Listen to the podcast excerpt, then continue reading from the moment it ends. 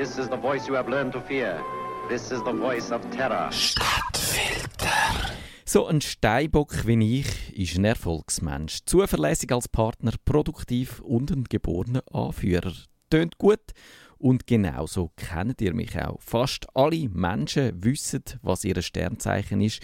98% von allen britischen Bürgern wissen laut der BBC, in welchem Tierkreiszeichen sie geboren sind. Bei einer Umfrage von 20 Minuten sind sogar über 99 Prozent Von solchen Bekanntheitsgrad können der Bundesrat und der Winterthurer Stadtpräsident nur träumen. Nur ist es leider so, dass das Sternzeichen für die allermeisten Menschen überhaupt gar nicht stimmt. Auch meins ist falsch. Wenn ich an meinem Geburtstag würde an den Himmel schaue, dann würde ich sehen, dass ich kein Steinbock bin, sondern ein Schütz und damit kein Anführer, sondern ein sensibler Individualist und einer, wo moralisch unanfechtbar sein will. Die Griechen haben die Tierkreiszeichen ungefähr im Jahr Null fixiert. Seitdem hat sich wegen der Gravitationskräfte vom Mond und von der Sonne die Zeichen ungefähr um einen Monat verschoben. Die Griechen haben auch ein bisschen andere Sternbilder als wir heute. Heute zählt man auch den Schlangenträger zu den Tierkreiszeichen. Die Menschen, die zwischen dem 30. November und dem 18. Dezember auf die Welt gekommen sind, tja, die sind eigentlich Schlangenträger im Sternzeichen. Man kann darum an dieser Stelle festhalten, Astrologie ist Quatsch. Wenn uns die Sterne wirklich würden beeinflussen dann würden sie das anders machen als Astrologinnen wie Elisabeth Tessier oder die Madame Etoile meinen. Zweitens, Warum sollten uns die Sterne überhaupt beeinflussen? Das Sternbild vom Steinbock als Beispiel, das besteht aus neun Sternen, die zwischen 39 und 1500 Lichtjahren von uns weg sind. Das ist wahnsinnig weit von der Erde weg. Und eben auch die Sterne selber werden durch riesige Distanzen getrennt. Nur von der Erde aus sieht es halt so aus, als ob sie würden beieinander zustehen Gut, die meisten Leute, die Horoskop lesen, die machen das aus Unterhaltungsgründen und ohne ernsthaft daran zu glauben. Das ist alles ganz harmlos, behaupten viele Leute, wie aus Radio SRF3, wo regelmäßig so Horoskop ausstrahlt. Man kann das aber auch anders sehen. 40% von allen Amerikanern meinen zum Beispiel, die Astrologie sei eine Wissenschaft. Der Wert ist seit 19 1983 stark angestiegen. Das heißt, das Verständnis für die richtige Wissenschaft nimmt ab und das ist keine gute Entwicklung.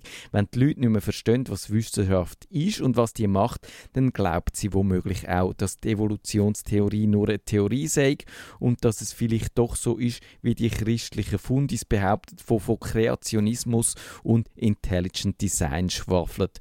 Und zu denken müsste einem auch geben, dass Banker und Politiker gibt, wo sich von Horoskop leiten lassen. Die Soziologin Julia Hemphill von der York University, die stört sich daran, dass speziell die Frauen von der Astrologie ins Visier genommen werden. Sie sagt, man kann irgendeine Frauenzeitschrift aufschlagen und es gibt garantiert ein paar Seiten mit Horoskop und sie stellt die Frage, ob es wirklich sinnvoll ist, den Frauen ständig solche Methoden anzubieten, um sich und die Welt zu verstehen oder ob es nicht vielleicht doch gescheiter wäre, die Frauen würden sich mit echter Wissenschaft befassen.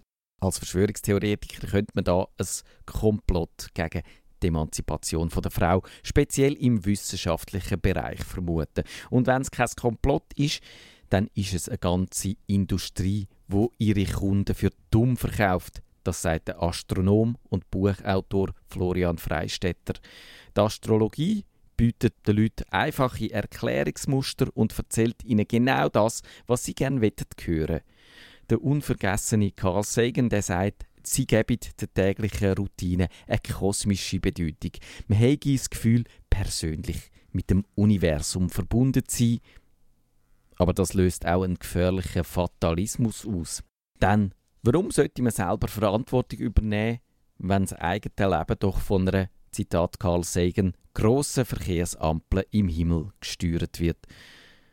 Und eben, für manche Leute sind die Horoskop auch die Einstiegsdrogen für noch schlimmeren esoterischen Quatsch, Wünschelruten, Schaman, Tarotkarten und Amulett, Handlesen, Hexen und Engel und der Mike Shiva.